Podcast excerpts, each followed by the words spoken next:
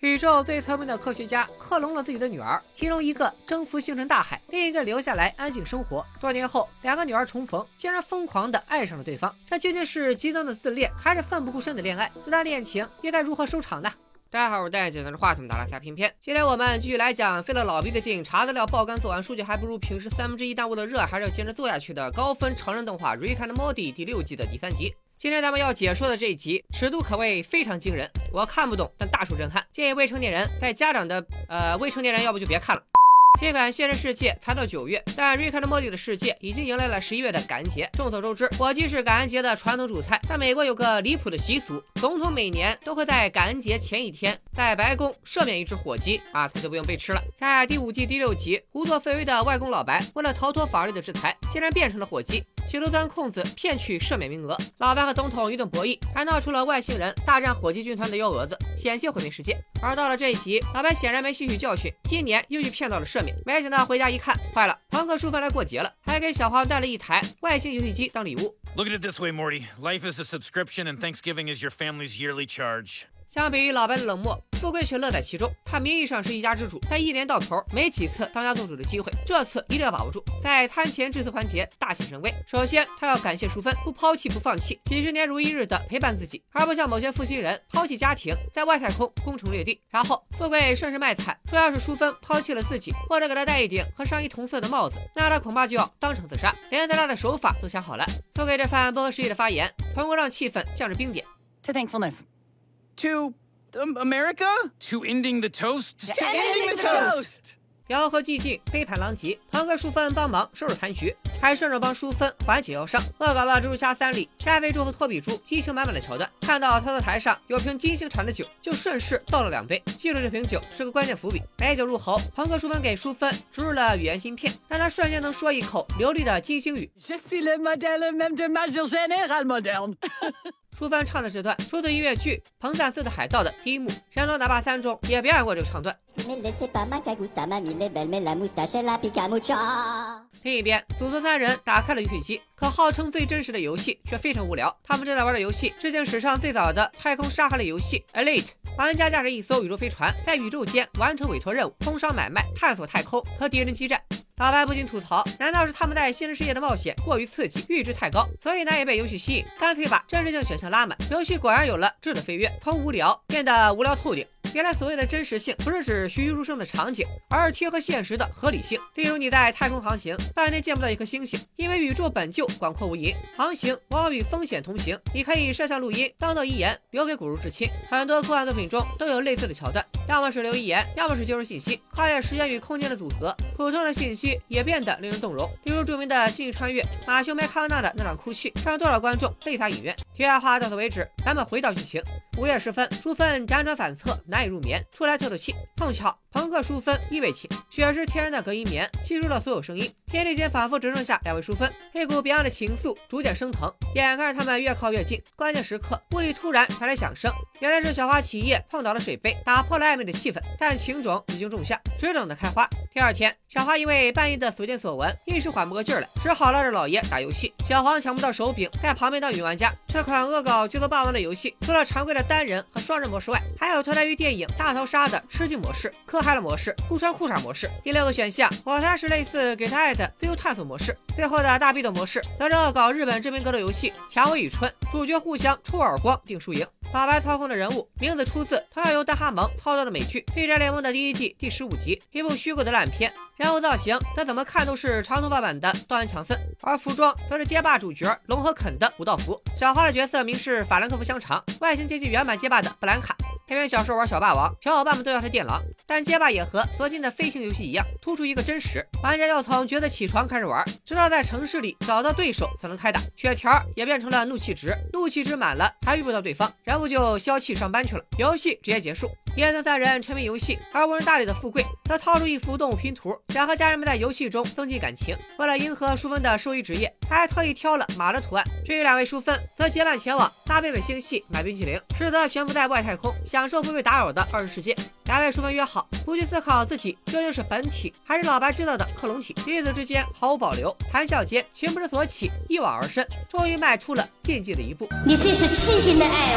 淑芬们回到地球，冰淇淋都忘了买。荷尔蒙却没完全平息，干脆在自家车库门口梅开二度。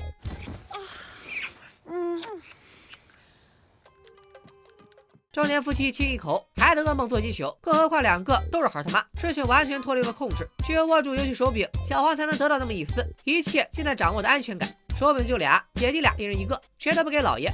想玩啊？你自己做喽。其实小花和小花都发现了彼此的异常，约好一起隐瞒淑芬的出轨。好在以富贵的智商，一时半会儿发现不了，否则后果不堪设想。Yeah, and if he kills himself, we're gonna have to get a new dad. Jesus Christ, Summer! 富贵被蒙在鼓里，但有个人早已窥破秘密。没错，正是老白。他一边解剖生化太空精，想用他体内的材料做游戏手柄，一边敲打淑芬。他穿越过无数平行宇宙，和无数个自己打过交道，也发生过不少荒诞不经的丑事，能理解淑芬的感情，甚至拿出了珍藏的冰淇淋帮淑芬蒙混过关。但老白只有一个要求，需要淑芬搞清楚所欲所求。差不多就及时收手，别让家人替他买单。I'm just saying, lies pile up, like credit card debt. You retain an advantage by staying liquid.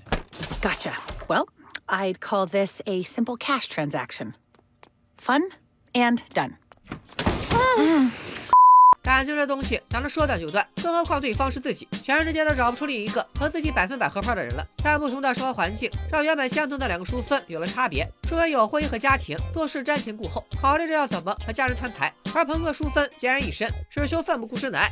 阿克两朵，各表一枝。家人们还没意识到问题的严重性。小黄姐弟俩在玩真实版的《最终幻想七》，瘦弱的主角克劳德根本举不起门板一样巨大的剑，可能太像的话会有版权问题。所以这把剑在原版破坏剑的基础上，增加了类似。火影忍者里斩首大刀的修饰，富贵独自完成了拼图，本想着老婆炫耀一番，却满屋子找不到人。小花见状，赶紧拦住，生怕富贵撞破了淑芬的小秘密。姐弟俩想用游戏稳住富贵，没想到精准命中雷区。随即到了一款主题为隐瞒外遇的文字冒险游戏，吓得小花倒吸一口凉气。好在富贵的迟钝超乎想象，非但没有发觉异常，甚至还津津有味的玩了起来。Looks pretty single player, kids.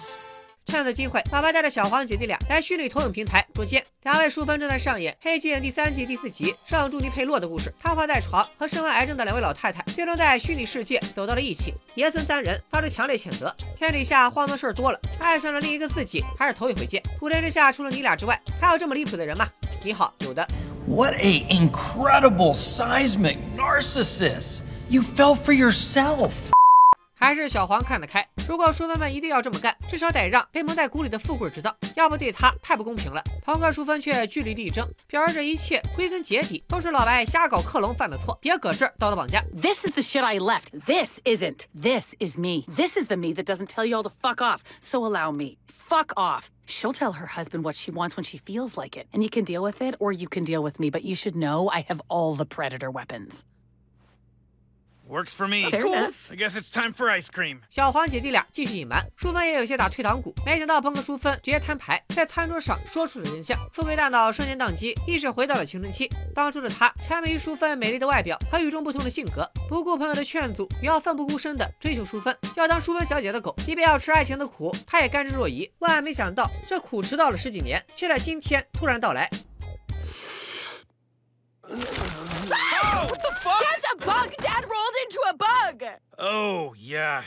Forgot I installed that. 某天晚上，老白和富贵喝多了，答应给他最想要的东西。第二天早晨，老白的腚上多了俩如美刺青，而富贵则获得了西瓜虫模式。正如西瓜城受到攻击会团成个球保护自己，富贵一旦遇到难以承受的情感冲击，就会自动变成西瓜虫形态，就此陷入冬眠，彻底与外界隔绝。西瓜城装甲极为坚硬，很难从外面破开。如果不小心触发机关，还会把富贵变成史莱克。只能等富贵自己想开。In his own sad way, he's taken control. 即便是老白都束手无策，干脆把烂摊子丢给淑芬们，自己跑去打游戏了。这次他们玩的是一款纯文本互动游戏，致敬威廉·克洛塞于1976年制作的《巨动冒险》。由于当时电脑性能有限，游戏没有图像和音效，只有纯粹的文字，玩家通过文字描述的场景、遭遇的事件、敌人和物品，输入关键字进行游戏。比如你输入“看”，电脑会叙述周围环境；输入“往西走”，就会在游戏世界中往西方前进。由于作者克罗塞是最初互联网的设计者之一，《巨动冒险》流传到全球各大高校，甚至国防部承包商的电脑里。咱们国内在九十年代也有类似的纯文本网络游戏，叫《笑傲江湖之精忠报国》。还有印象的叔叔阿姨们打个一吧。另一边，淑芬用尽各种手段也难以撬开甲壳，从散落一地的电钻、猎枪、狼牙棒、化学药剂、大铁链，不难看出两人不是很在乎富贵变成史莱克。显然还需机灵人，只有给这场出轨画上句号，才能唤醒冬眠的富贵。但是他俩又不愿意欺骗自己的真心，事到如今，只有一个人能帮忙了。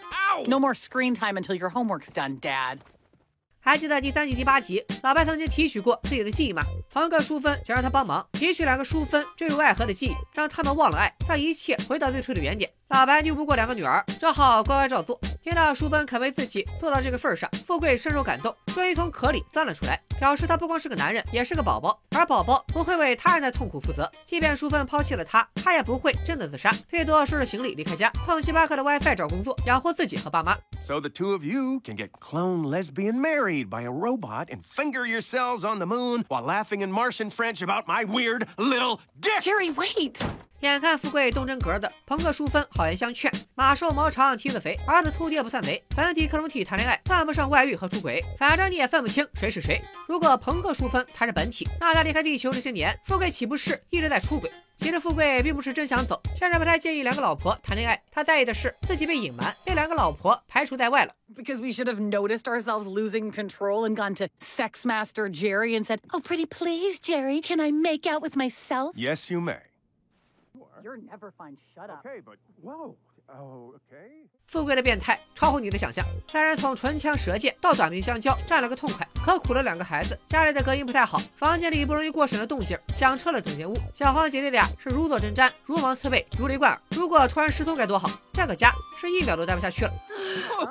Jesus christ you need to fix the portal gun you asking me makes me want to do it less. 到现在感恩节终于结束了朋克淑芬也再次启程回归星辰大海。I'll keep an eye out for my grandkid in space. You what? Oh, right, Naruto. 这里的 Naruto 不是鸣人，其实是第五季第七集姐弟俩意外收获的试管巨婴。大家都有所收获，富贵则收获颇丰，事情本该就此尘埃落定。别急，反转来了。只见老白打开隐藏酒柜，将那瓶金星佳酿放了回去，然后将遥控器销毁。原来这酒是他的收藏，两位淑芬就是喝了这瓶酒，感情才产生了质变。结合老白和淑芬的交谈中，暗示自己曾经和平行宇宙的自己做过一些荒唐事。没准两位淑芬的恋情都是酒后乱性。你看这酒瓶凹凸有致的形状，很难不让人联想，这种酒喝完以后是不是会产生啥奇怪的副作用？另外，淑芬说这酒是金星的产品，而金星这个单词源于罗马神话里的女神维纳斯，对应了希腊神话中的阿佛洛狄特。她不仅是爱与美之神，还是幸运女神。片尾彩蛋，有个人似乎觉醒了奇怪的癖好。只见一道身影鬼鬼祟祟，独自来到了富贵收容所。不是富贵又是谁？然而收容所有规定，为了保证富贵们的身体健康，所有富贵都必须在家长老白的陪同下才能进来。主角富贵只好败兴而归。没想到阴暗的小巷里突然钻出另一个有相同爱好的富贵，招呼他过来。一场肮脏的交易完成了。，OK，Thank you.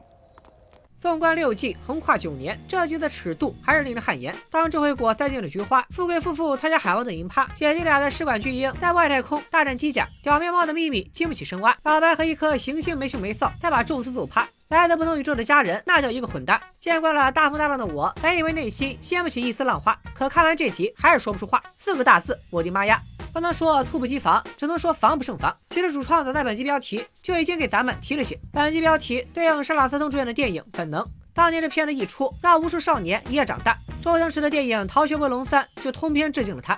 故事开始于一场谋杀，退休男歌星在没羞没臊的时候被人捆绑双手，用冰锥杀害。他的作家女朋友凯瑟琳是头号嫌犯，因为在凯瑟琳去年出版的小说里就出现了一模一样的桥段。男主角尼克警探负责调查此案，却逐渐被凯瑟琳深深吸引。没想到凯瑟琳是个双性恋。尼克的同事兼女友是凯瑟琳学生时代的前女友，而凯瑟琳现在还有个现女友。杀害男歌星的人就在这三个女人当中。女主角凯瑟琳的感情线正好对应了本集中淑芬和朋克淑芬的婚外情。没错，我认为他俩就是婚外情。尽管 DNA 完全一致，但克隆体具备完全独立的人格，在不同的成长环境中，和本体的差别也越来越大。打个不恰当的比方，克隆体不是你，而是你失散多年的双胞胎兄弟姐妹。在这个基础上，淑芬和朋克淑芬相爱，本质上不算自恋，而是爱上了自己的亲姐妹。好家伙，什么雷雨剧情！而且经过这么一分析，咱们尺度好像更大了。总之，看似复杂又荒唐的感情线，说白了就是婚内出轨。可富贵不光不介意，震惊过后还乐在其中，甚至自己也有样学样。那么问题来了，富贵和平行宇宙的自己亲密接触属于什么行为呢？A. 自恋，B. 出轨，C. 认识这个字儿，请作答。乍一看。这期就讲了婚外恋变三人行的闹剧，其实通过角色们的言行，编剧想表达的是对生活的掌控。随着传统腔失效，老白失去了逃避家庭的能力，越来越像一个不受待见的倔老头。陪孩子们打游戏还被排挤，被女儿耳提面命还必须听之任之，却因此让我们看到了他细腻的一面。解放太空鲸鱼时，他话带讥讽，点破了淑芬的小秘密，并表示他也曾忘了买冰淇淋。一方面是指他也做过爱上自己的蠢事，另一方面则是指第二季第十集，老白借口去甜妹妹星系买冰激凌，其实是为了保全家人，向星际联邦自首，所以在他的冰箱里才会有一罐甜妹妹星的冰激凌，这是他对家人、未兑现的承诺。俩淑芬都向往着对方的生活，淑芬被家庭牵绊，而朋克淑芬作为感情的其中一方，难以左右另一方的决定。他们也都身不由己，更加身不由己的当属小黄姐弟俩，作为依附于家庭的未成年人，无法完全掌控自己的人生，更何况是父母的人生。楼上是活春宫，楼下是现场之变。Ugh, okay. Some some, gimme. Make your own controller. Some of us need all the control we can get. Ugh, fuck you. 反倒是富贵成了唯一一个掌控欲得到了满足的角色。他明明啥也没干，却除了工作应有尽有。或许富贵消极的态度也是一种人生哲学。真应了那句话：逃避可耻但有用。过度解读到此为止。下周要播出的第四集，标题是《夜间家庭》，对应1969年到1973年美国 NBC 电视台播出的节目《夜间画廊》。继《阴阳魔界》之后，罗德赛林在一家小博物馆里开了个小店，给游客介绍里面的艺术品。但重点不在艺术品本身，他本人也没啥艺术鉴定。最大的看点是背后的灵异故事。所以下周的剧情多半和灵异事件有关，可能会是一期恐怖惊悚风格，大家敬请期待。今天就说到这里，下周同一时间，瑞克莫蒂不见不散，拜了个拜。